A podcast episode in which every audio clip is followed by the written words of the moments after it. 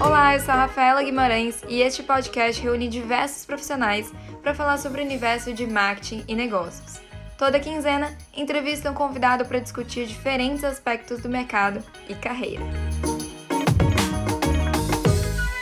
Hoje o nosso convidado é o Gustavo Esteves, que atua no mercado de e-commerce há mais de 15 anos. Iniciou a sua jornada como estagiário na Americanas e na Shopify, chegando até a posição de coordenador na área de Analytics da comprafácil.com. Foi o terceiro brasileiro a conseguir a certificação em Google Analytics e fundador do maior portal de analytics da América Latina. Foi eleito destaque pelo Digitalks e comendador pelo estado de São Paulo. Atualmente é Tsubasa na Métrica Boss, uma consultoria de analytics que atende clientes como Domino's Pizza, Médicos Sem Fronteiras e Casa e Vídeo. Gustavo, seja bem-vindo, bora conversar sobre métricas e quero que você também explique um pouco sobre o que é esse Tsubasa. Claro, claro. Primeiro, Rafa, vou te falar que um orgulho estar aqui no Marketing Negócio, já ouço o podcast há algum tempo, então tá aqui agora como como entrevistado está sendo né, venci. Né? Então, primeiro, obrigado você por ter me chamado aqui. Prazer todo mundo estar tá me ouvindo pela primeira vez. Sou Gustavo Esteves, sou Tsubasa na Métricas né? E tem duas formas de explicar isso, Rafa. Tem a forma mais lúdica e tem a forma de verdade. A verdade é que né, a empresa é minha, eu boto o carro que eu quiser. Então, como eu sou nerd, eu vou ter o cargo do que eu gostaria de ser, né? Quando era moleque. Mas brincadeira à parte, né? Existe um, um desenho da minha época de, de criança chamado Super Campeões, né? Esse jogo, ele era composto por um personagem principal, esse jogo, esse desenho, que era o Oliver Tsubasa que era o personagem principal do desenho, era um japonês apaixonado por futebol, que tinha o desejo e o sonho de jogar futebol e tudo mais. E esse menino ele consegue, assim, no jogo, levar o Japão para a final da Copa do Mundo contra o Brasil. Ou seja, ele, meu irmão, consegue uma coisa que é impossível, assim, nos dias de hoje, porque você não tem tantos craques japoneses. Mas o desenho sempre me inspirou muito, né? Porque o, o Oliver Tsubasa ele sempre era muito humilde, apesar dele ser considerado um dos melhores jogadores do mundo, ele era muito humilde de entender que ele era parte de um mais 10, né? Porque futebol são 11 jogadores. Então, se ele tivesse que em algum momento ter que ajudar a defender, cara, ele estava defendendo. Se em algum momento ele tivesse que ir pro ataque e ajudar a fazer gol, ele estava lá fazendo gol. Se em algum momento ele tivesse mal no, no jogo, machucado, ele estava incentivando o time a não ficar mal e não olhar para ele o time jogar sozinho, sem depender dele. Se ele tivesse que ir pro meio de campo para criar jogada, ele ia pro meio de campo para criar jogada. Então, ele sempre me inspirou muito pela humildade do personagem em si, a alegria de fazer o que ele gostava de fazer e entender que ele era um dentro do time como um todo, né? Então, acho que isso me inspirou muito a hoje estar tá trabalhando na minha empresa e a maneira que eu faço, de entender que, cara, eu não sou diferente de ninguém, todo mundo é igual, e de que, poxa, empreendedor tem que atuar em diversas pontas aí, né? E eu acho que no início da minha carreira tive que atuar em todas, hoje eu tenho, graças ao nosso esforço, equipes que me ajudam a organizar a vida também entre eles, tomar suas decisões e me deixar também focado em outras frentes. Mas é isso. Conta um pouco então sobre essa sua jornada, né? Eu dei uma introduzida mais ou menos no seu currículo, na sua jornada, mas conta um pouco sobre como que foi essa jornada até aqui. Eu sou formado em escola técnica. É, Rafa, olha só que doideira, né? Eu me formei em escola técnica de eletrônica e eletricidade. E eu fiz um ano a mais para sair formado em telecomunicações. Olha que doideira. E apesar de eu também odiar matemática quando era criança, eu gostava muito de lógica, né? E eu nunca entendi por que, que eu tava fazendo aquilo. E sim, para que que eu tava fazendo aquilo, né? Eu não tô fazendo aquilo porque o professor mandou. Eu tô fazendo aquilo porque, poxa, isso é útil em tal lugar. Então eu sempre fui uma criança muito chata, sendo bem honesto. Eu brinco e falo para todo mundo e eu tenho carinho e relação com essa professora até hoje. Mas na minha terceira, quarta série, eu chegava pra minha professora de inglês e falava: por que, que eu tenho que estudar inglês se eu tô morando no Brasil e falo português? Você me explica por que, que eu tenho que fazer isso, porque eu não gosto. Tô fazendo por quê? Então eu sempre fui essa criança chata. Mas a escola técnica, ela te prepara para o mercado de trabalho, ela não te prepara para passar na faculdade. E com 16 anos, no primeiro ano do meu ensino médio, eu arrumei um emprego. Passei num processo seletivo de sete etapas para ser estagiário lá na Americanas.com, no back-office Americanas. Então, eu, basicamente, o que eu fazia era analisar os dados do call center da Americanas e entender o que, que os dados estavam dizendo para dar para os times, para os supervisores, para os analistas, porque era estagiário, quais eram as melhores decisões que eles podiam tomar. Eu já fazia um pouco do que é métricas e analytics hoje, mas dedicado ao call center. E naquela época, o call center da Americanas e Shoptime era infinitamente maior que o site, né? Porque as pessoas ainda tinham medo de comprar pelo site, preferiam falar com alguém, né? De lá para cá, eu tive que concluir hora, né, curricular da escola para passar em estágio, mas depois eu fui trabalhar na comprafácil.com, que chegou a se tornar um dos maiores e-commerce do Brasil. E lá eu não fui atuar na Comprafácil, eu costumo brincar que eu fui jogar na série B, porque eu fui jogar nos cinco novos sites que eles tinham lançado. E tipo, eu fui ser estagiário dos cinco. Então a galera que reclama aí que tem muito trabalho, eu fazia e-mail marketing, afiliados, Google Ads, Facebook Ads nem existia na época, eu fazia conteúdo, eu fazia parceria, tudo isso pros cinco. Eu era estagiário da porra toda. E eu consegui de forma assim, com muito estudo, muita dedicação, muita vontade, porque eu percebi que aquilo era o que eu queria pra minha vida. Eu comecei a estudar, comecei a comer livro, comecei a fazer tudo. E, pô, do nada, em um ano, eu saí de estagiário para analista sênior. Em um ano, pum, assim, fui ser analista sênior. E aí, quando eu tava como analista sênior, eu entendi que eu já tinha conquistado o que eu queria ali dentro da Comprafácil. Inclusive, eu já não atuava mais nos cinco sites, eu já estava dedicado a alguns projetos da comprafácil.com mesmo. Então, eu estava dedicado a projetos que não saíam do papel. Então, meio que eu atuava numa gestão de projeto em cima do negócio junto ali. Então, atuei na parte de lista de casamento, aplicativo, entre outras frentes. E aí, eu achei que não tinha mais espaço para crescer, pedi demissão, ia trabalhar numa agência. Mas nessa, nesse meu pedido de demissão, chegou essa informação até o meu diretor da empresa. O diretor me chamou para conversar e falou assim: qual motivo você tá saindo? Falei, ah, eu tô saindo porque eu quero trabalhar com analytics. E aqui eu tô trabalhando com outras coisas que não isso. E como não tem área de analytics aqui, não tem espaço para eu me tornar esse profissional, acho que não, não tenho para onde seguir com o meu objetivo aqui dentro. E ele falou o seguinte, cara, não tem essa área, vamos criar. Vamos criar essa área aqui dentro, vamos botar essa área para acontecer. Leandro Siqueira, que era o meu diretor, grande amigo até hoje, e o Rodrigo Assis, que se tornou meu gerente depois. Ah, vamos criar essa área. E aí eu fui virar supervisor lá da área de métricas BI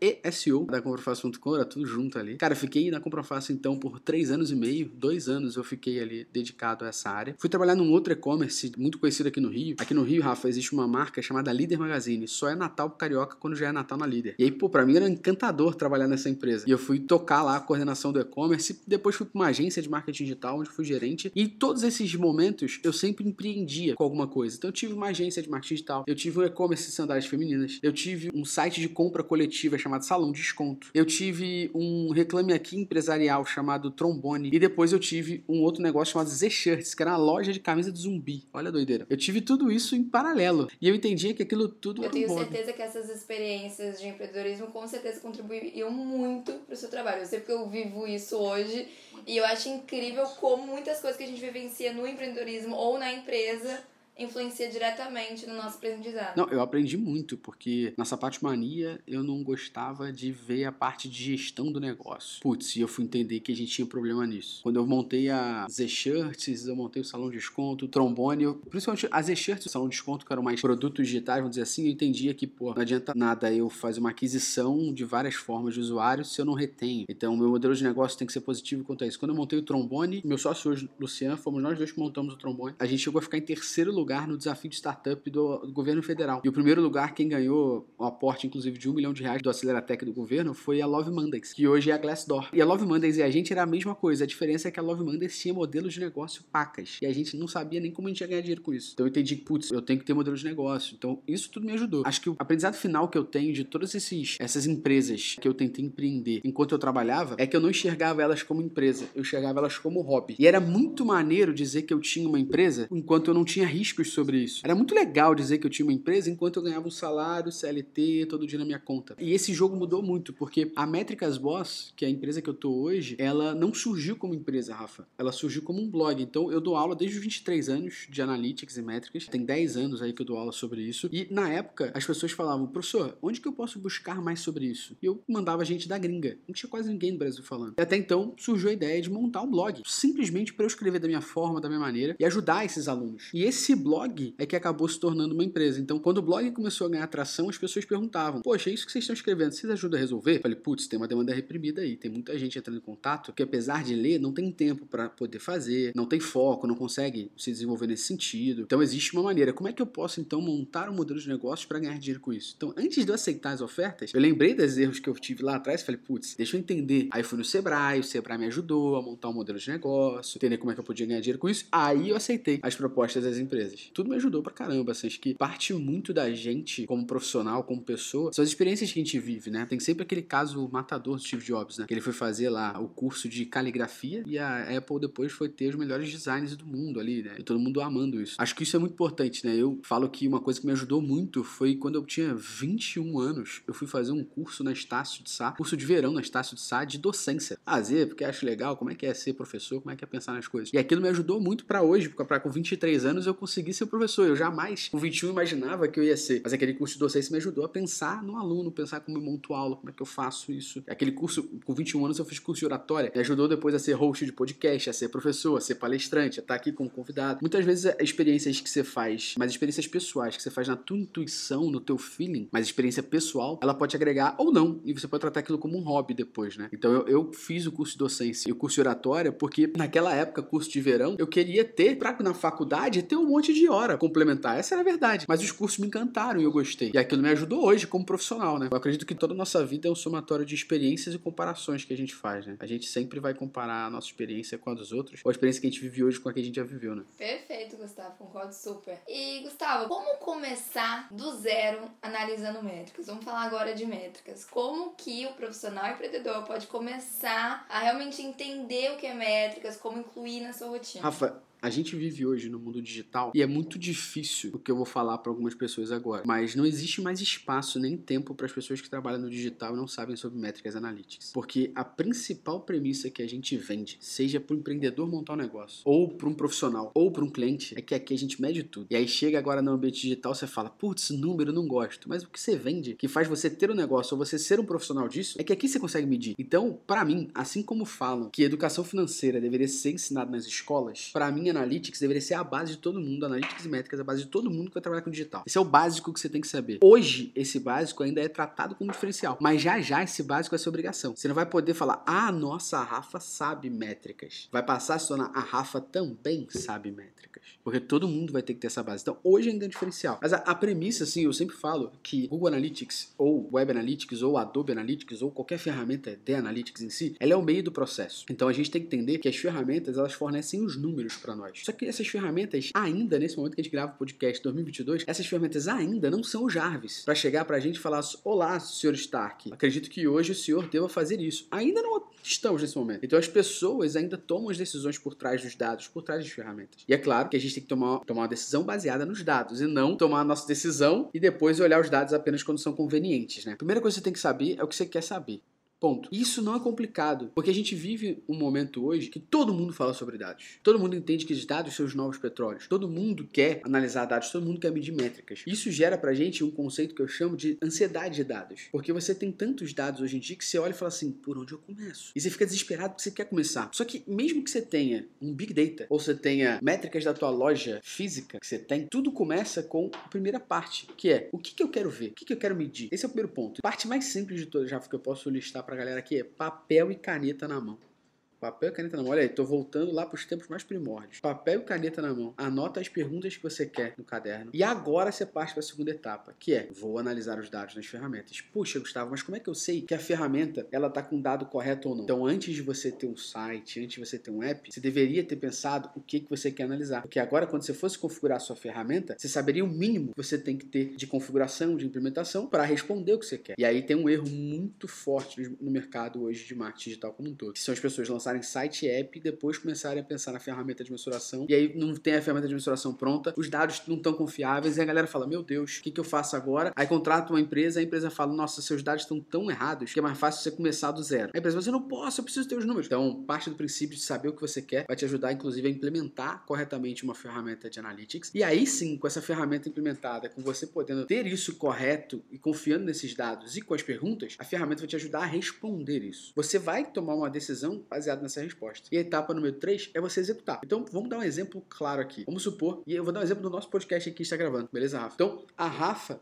ela tá fazendo esse podcast aqui com algum tipo de objetivo que ela tem por trás. Então ela tem um objetivo do podcast, ela tem um objetivo do episódio. Beleza. Então, baseado nesse objetivo, ela já sabe o que ela quer ver. Então ela vai entrar, sei lá, no Anchor do Spotify para medir as métricas que ela quer medir sobre o podcast. Então ela mede as métricas do podcast geral e vai medir do episódio. Quando ela entra nas métricas do episódio, ela sabe que o que ela quer ver para saber se o episódio deu certo é a quantidade de plays e retenção. Ela olha esse podcast aqui, esse podcast vai muito bem e tem muito play e muita retenção. Vai bombar, o podcast está estourando, ele tem muito play e tem muita retenção. Então, primeiro primeiro, a Rafa tinha um objetivo e ela sabia o que ela queria ver. Ela entrou numa ferramenta, detalhe, eu não tô nem falando do Google Analytics, tô falando de um podcast, tô falando de uma ferramenta de analytics para podcast, que é o Anchor, por exemplo, que traz dados ali. Baseado no que ela queria ver, que era a quantidade de plays que as pessoas dão, e a quantidade de retenção, que é até quanto tempo do episódio como todas as pessoas ficaram, ela olha e toma uma decisão. Caramba, o episódio sobre métricas, ele foi muito bom. As pessoas realmente querem ouvir mais sobre isso. Agora a Rafa vai tomar uma decisão, que é criar um outro episódio sobre isso. O que, que vai acontecer depois, Rafa, quando você executar um outro episódio sobre isso? Você vai voltar para etapa 1, que é aqui que eu quero medir, você vai medir de novo. Ou seja, acaba se tornando um looping isso aqui, porque o processo é o mesmo. E aí, a parte das pessoas entenderem esse processo aqui que a gente falou, de começar com o Simon Sinek pelos porquês ali, depois as ferramentas ajudarem a gente a responder essas dúvidas, para depois a gente tomar uma decisão, executar e mensurar, isso é um looping, e é um looping que você tem que ser baseado em três letrinhas, que eu chamo de PPR: planejamento, processo e rotina. Então, tudo no que tange a métrica, você tem que planejar o que você quer, por que, que você quer, que ferramenta você vai usar, se vai contratar um profissional, se você mesmo vai fazer isso por conta própria, planejar isso que você quer. Planejou, você vai criar um processo, que é quais são as métricas que eu vou analisar. Eu vou analisar métricas diárias, métricas semanais, métricas quinzenais, métricas mensais, métricas trimestrais, anuais. Então eu vou entender o que eu quero analisar, separar essas análises em KPIs, que nada mais é do que métricas que você selecionou para ser o teu indicador de performance. Então nem toda métrica é um KPI. Você selecionou teu KPI ali, você vai criar um processo, que é analisa esses KPIs diários, semanal, quinzenal, anual, semestral, trimestral. E na rotina, que é lembrar sempre de analisar esses KPIs no processo que você tem que ter, que seja diário, semanal, quinzenal, anual, e tomar decisão baseada nesses KPIs para você continuar nisso. Cara, não existe, para mim, não existe mágica, é só fazer isso. O problema é que as pessoas querem um botão mágico que seja o Jarvis que venha falar. Rafa, acredito que você deva fazer um podcast falando sobre métricas para growth com o Mineiro e Gustavo.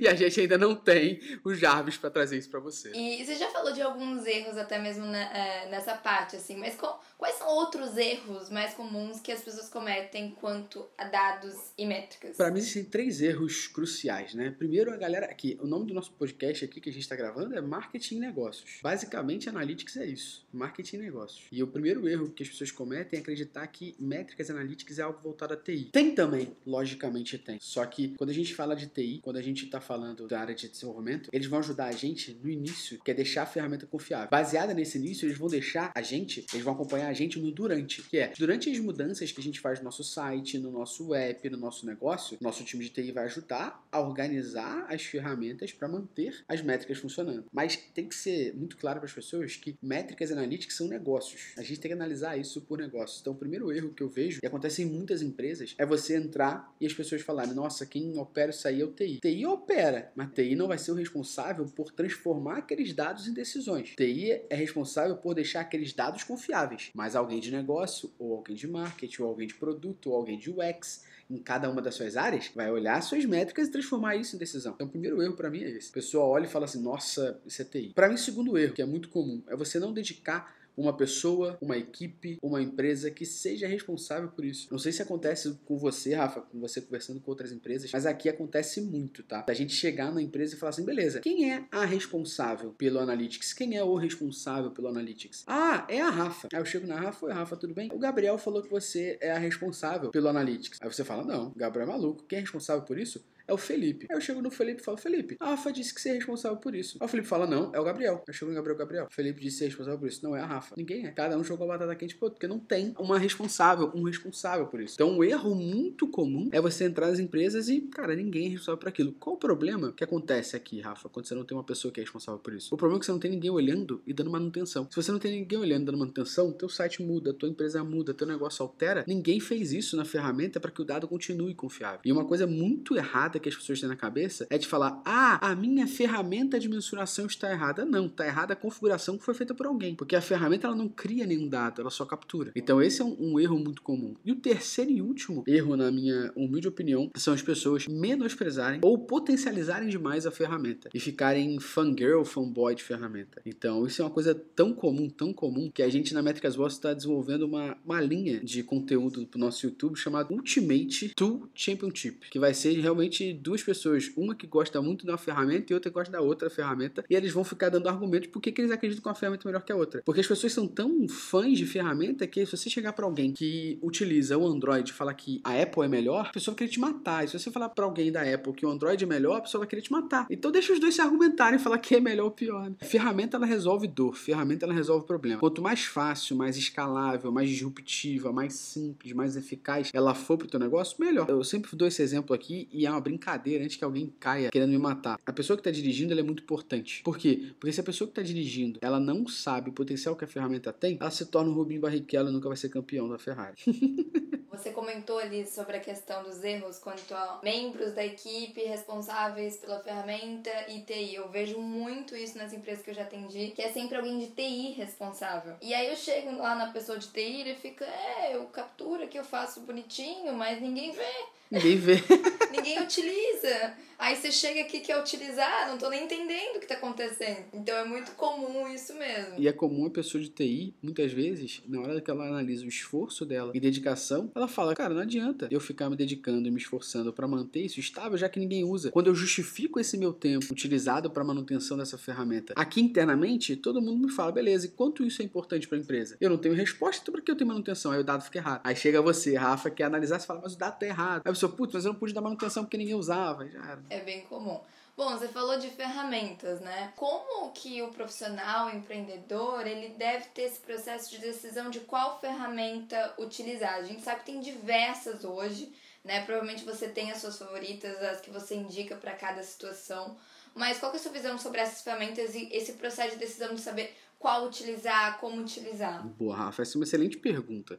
E na minha opinião, quando você faz uma decisão de ferramenta, essa é a minha opinião, deixando claro. Eu sempre analiso em três critérios, tá, Rafa? O primeiro critério para mim é a adoção. O que é a adoção da ferramenta? É onde eu posso consultar sobre. Então eu vou dar um exemplo aqui para você que está ouvindo agora. Eu quero que você abra o Google e eu quero que você digite no Google aí Adobe Analytics. Você vai ver que o máximo que vão ter vão ser pessoas falando que existe essa ferramenta, mas vai ter quase ninguém falando do potencial, vai ter quase ninguém falando que configuração mexe. Então, não necessariamente é uma ferramenta que tem adoção, ou seja, o dia que eu precisar recorrer recorrer a alguém, a quem eu recorro? Eu vou ter que recorrer sempre ao suporte da ferramenta. Não existe outro por fora me ajudando. Esse exemplo que eu estou dando aqui é o mesmo exemplo se a gente for citar qualquer coisa de tecnologia como um todo. Então, você vai decidir um telefone que você vai comprar. Cara, tem mais gente que conserta ou tem menos? Ah, eu vou comprar um telefone, sei lá, da Xiaomi. Mas a Xiaomi não tem parceiro para consertar, só conserta na Xiaomi. Beleza, eu moro no Rio de Janeiro. Tem loja? Não. Tem assistência técnica? Não. Se der problema, eu vou ter que mandar pelo correio para Xiaomi São Paulo consertar. Vale a pena? A mesma coisa com ferramenta. Então, para mim, a adoção. E aí, quando se fala de adoção, as ferramentas normalmente que possuem versões gratuitas, elas têm adoção maior, porque elas têm versão gratuita e paga, mas a versão gratuita permite que mais gente use. Mais gente usando, mais gente conhece. Mais gente conhecendo, você tem mais profissional para contratar. Então, de novo, se eu contrato uma ferramenta como a Adobe Analytics, eu preciso de alguém, que foi um erro que a gente falou que não deve cometer. Eu preciso ter alguém ali operando. Só um exemplo aqui. E eu quero contratar alguém, não necessariamente eu tenho um monte de gente que é especialista em Adobe. Por quê? Porque para ele conhecer essa ferramenta, por exemplo, ele tem que ter trabalhado em alguma empresa que contratou essa ferramenta para ele ter tido experiência, porque senão ele não tem como. Então, para mim, o passo número um é a adoção. Você entender como essa ferramenta é no mercado. Então esse é o passo número um para mim. Passo número dois para mim é custo. E aí, qual é o custo? E não tô falando assim, poxa, eu tô olhando que essa ferramenta é muito cara. É o custo de valor, tá? Então é exatamente a gente fazer aquela regrinha do, entre aspas, custo-benefício, né? Essa ferramenta, ela tem um custo alto para minha empresa, mas qual é o benefício que ela tá trazendo para mim? Cara, vamos dar um exemplo matador, né? A Métricas Boss, ela é home office, beleza? Então a gente sempre entendeu os espaços em nuvem e tudo mais. Então, por exemplo, a gente na empresa tem um e-mail que todo mundo da empresa usa. Esse e-mail tem Google Drive, esse e-mail tem um tera no Google Drive, todo mundo consegue subir seus arquivos lá. As empresas, no momento de pandemia, tiveram seus funcionários trabalhando de casa, não tem rede. O que você vai contratar? Você vai contratar o OneDrive? Você vai contratar o Dropbox? Você vai contratar o Google Drive? Que ferramenta você vai contratar? Então, custo e benefício. Qual dessas três ferramentas tem o custo para você e tem um benefício maior? Então, por, exemplo, aqui na Métricas Base a gente sempre usou o Google Drive. Por quê? Porque a gente usa o Gmail como ferramenta de e-mail. Então, é muito mais fácil usar o Google Drive. Imagina que eu usasse o Gmail como ferramenta de e-mail e agora eu contratasse o Dropbox. O custo, mesmo que fosse talvez Dropbox mais barato que o Drive. Vale a pena o custo de eu ter que toda hora ir pro Dropbox salvar essas coisas do que ter o Drive ali arrumadinho? Então, custo-benefício para mim vem nesse sentido. É quanto que essa ferramenta custa para você frente ao benefício que ela te traz, né? Então esse é o segundo para mim. E o terceiro e último pilar para mim é de entendimento é quão simples eu consigo resolver o meu problema de estudar sobre. Então, lembra o primeiro pilar que eu falei, adoção? Adoção é a quantidade de pessoas que usam. Mas o terceiro pilar é educação. Vou dar um exemplo legal aqui. Eu tô tentando dar exemplo pra galera de fora do mundo de analytics, pra galera entender que isso é na vida como um todo, né? Então vou dar um exemplo. Imagina que a Rafa tá tirando a carteira, beleza? A Rafa, ela tem que começar dirigindo por carro manual. Porque depois o automático é mais fácil, só pisar no acelerador, não sei o que, pá. Só que vamos supor que a Rafa já tem a carteira. E a Rafa, ela agora comprou um Tesla. Carro mega inteligente, cheio de função. Possivelmente, se a Rafa não é uma pessoa que tem tempo para conseguir entender o carro como um todo, seria bem simples para a Rafa se tivesse uma autoescola que ensinasse a pessoa a dirigir um Tesla. Pô, a Rafa possivelmente ia pagar por isso. Por que ela ia pagar por isso? Porque ela ia pagar por isso porque ela teria o compromisso dos dias tais, horas tais, ela estudar sobre o carro. E número dois, ela teria alguém que domina isso, transferindo conhecimento para a Rafa. Para durante um tempo ela dominar isso aqui. Agora transfere isso pro nosso mercado digital. É a mesma coisa, né? O quão fácil eu consigo ter um treinamento sobre Google Ads? Quão fácil eu consigo ter um treinamento sobre Facebook Ads? Isso é publicidade como um todo. Agora,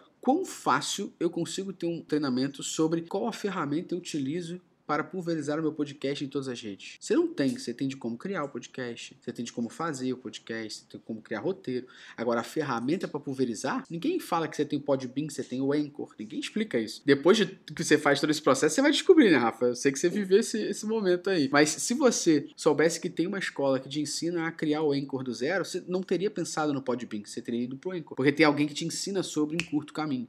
Então, para mim, terceiro ponto é educação. Você tem que entender que você pode dominar aquela ferramenta. Mas, conforme sua escala, possivelmente outras pessoas têm que dominar. Ou você vai continuar sendo responsável, mas a sua equipe vai aumentar e você vai ser esse educador. Mas não necessariamente todo mundo tem essa skill que consegue fazer essa, esse ensino para todo mundo. Ou você tem que entender que existe alguém que faça isso por você. Então, qualquer ferramenta de utilização. E aí, se você vai contratar uma ferramenta que só quem ensina sobre ela é a própria empresa, você tem que pensar se vale a pena porque você não tem concorrência sobre isso, você não tem competição. Então, se essa empresa falar que custa 7 mil reais cada pessoa estudar sobre isso, você não tem o que fazer, a não ser se desenvolver. Então, o primeiro, terceiro pilar para mim é educação. Gustavo, para a gente finalizar, cada convidado que vem aqui no Marketing Negócios, eu peço para indicar livros e conteúdos para o pessoal né, colocar em prática em casa, aprender e estudar em casa. Quais conteúdos e livros você indica para o pessoal que está nos ouvindo? Vou falar de livro primeiro. O meu livro predileto na vida chama-se Como Mentir com Estatística. É um livro que não importa se você trabalha com digital ou não. É, esse livro é maravilhoso porque ele te ensina exatamente como as pessoas, empresas, todos os lugares mentem com estatística. Ele te dá uma visão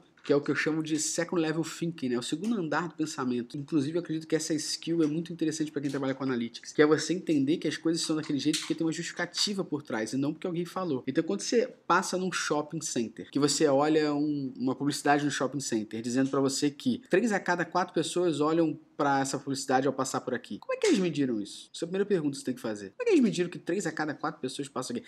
Quer dizer, então, que tem a câmera nesse troço de publicidade? Se tem a câmera, ele disse em algum momento que tem câmera para me filmar? Ele pediu uma autorização para essa filmagem? Aí você já começa a questionar, você fala assim, isso pode ser mentira. Esse livro, para mim, ele te ajuda muito a você não cair nessa pegada. Inclusive, ele tem várias passagens lá, pô, inclusive você pegar eleições, as eleições americanas do Donald Trump da última vez, tem, se você lê esse livro como estatística, você olha muita coisa nessa eleição do Trump que o livro te ensina. Então, é, é isso é bem bacana. E é pra vida, é um livro curtinho do Daryl Huff, é meu livro predileto na vida. Depois desse livro aqui, falando mais praticamente de, de analytics, existem livros que hoje você não tem em português, mas você deve achar em inglês. O primeiro deles é Web Analytics Uma Hora por Dia. Existe um grande pai da nossa área de analytics chamado Avinash Kaushik. E esse cara foi quem praticamente desenvolveu esse termo no mundo como um todo. E ele publicou dois livros. Um chama-se Web Analytics Uma Hora por Dia e o outro chama-se Web Analytics 2.0. Ambos ele lançou também em português, mas são livros antigos. Então hoje em dia, se você encontrar, você encontra num sebo. Ou você vai encontrar talvez em versões digitais beleza? Mas são dois livros riquíssimos. Um, que é o Web Analytics uma hora por dia, vai te ensinar justamente como extrair a informação da ferramenta e transformar em decisão. E o 2.0 vai te ensinar muito mais sobre a lógica da área, tá? Mas além desses dois aqui do Avinesh, tem um quarto livro que eu recomendo fortemente, que acredito que é mega importante para todo mundo, que se você jogar no Google você encontra aí também, que é Google Analytics e Google Tag Manager para desenvolvedores. Gustavo, tá maluco? Você tá falando com o desenvolvedor? Você não precisa ser a pessoa que vai operar isso, mas esse livro te ajuda a entender a lógica por trás do porquê que uma configuração é feita. Então, mesmo que você não seja a pessoa que configura, isso te ajuda a entender o seguinte: poxa, eu abri a minha ferramenta que é o Google Analytics. Estou mencionando ela aqui porque é a mais usada no mercado. Então, abri a ferramenta que é o Google Analytics. Caramba, ele está errado assim, sem assado. Você, com esse livro, consegue entender por que, que a configuração ideal é a XYZ. Então, não é que você tem que ser o desenvolvedor a implementar, mas você entender que aquela configuração resolve a tua dor, cara, isso é pertinentíssimo. E vou deixar por último aqui, tá, Rafa? Que vai sair só em agosto desse ano, que é o meu livro saem lá para agosto desse ano também, que aí vai ter bastante coisa falando sobre analytics, sobre métricas e tudo mais, que a galera pode entender. E aí sobre conteúdo, acho que aqui no Brasil realmente você vai encontrar mais conteúdo lá no nosso blog, na Métricas Boss, também no nosso podcast, né, o Analytics Talks. A gente realmente produz três conteúdos por semana de blog, dois vídeos por semana, podcast quinzenal e realmente a gente consegue produzir bastante conteúdo. Mas se você quiser sair um pouquinho dessa, dessa nossa área aqui, ou quiser algo mais, mais iniciante, algo mais iniciante, acredito que a Rock Content e resultados digitais vai te dar, bem superficial, mas vai te ajudar bastante nisso. E se você quiser algo um pouco mais aprofundado, eu recomendo que você pesquise um cara chamado Simo Ahava. S-I-M-O-A-H-A-V-A. Simo Ahava. Esse cara, ele é um estudioso, assim, sobre, sobre Analytics Tag Manager. Ele virou uma pessoa que hoje em dia já dá consultoria e tudo mais, mas que ele faz um monte de experimento com as mais variadas ferramentas e às vezes coisa que você nem tá passando por aqui, as pessoas lá fora já estão passando e esse cara já tem a solução. e aí você pode tentar testar para você aqui, vale a pena você pesquisar um pouco sobre. Bom, Gustavo. E quem quiser, né, conhecer mais o trabalho do Gustavo da Métrica Boss, o link vai estar tá aqui na descrição do episódio. E também não deixe de acompanhar o Marketing Negócios no Instagram e se inscrever na nossa newsletter. Toda quinta-feira eu envio as principais notícias e tendências do universo de marketing negócios da semana. Gustavo, muito obrigada por participar desse episódio. Foi muito legal, aprendi bastante. Te desejo ainda mais sucesso. Em agosto, quando lançar o seu livro, a gente vai divulgar aqui também. Pode deixar que quando sair o livro, te dou um exemplar autografado. E ó, eu tô na newsletter da Rafa, vale a pena você estar também, porque a gente não consegue acompanhar tudo que acontece no mundo e a Rafa dá um resumão. Aí vira e mexe, eu vejo alguma coisa e falo assim, pô, vi na Rafa. É, tenho certeza. Então, se não tá inscrito, se inscreve lá também. Obrigada, Gustavo. Até a próxima. Eu te agradeço. Tchau, tchau, gente. Curtiu o episódio? Compartilhe nas redes sociais e acompanhe novos conteúdos em meu perfil Rafaela Guimarães. Até a próxima! Este podcast foi editado por Um Piazão.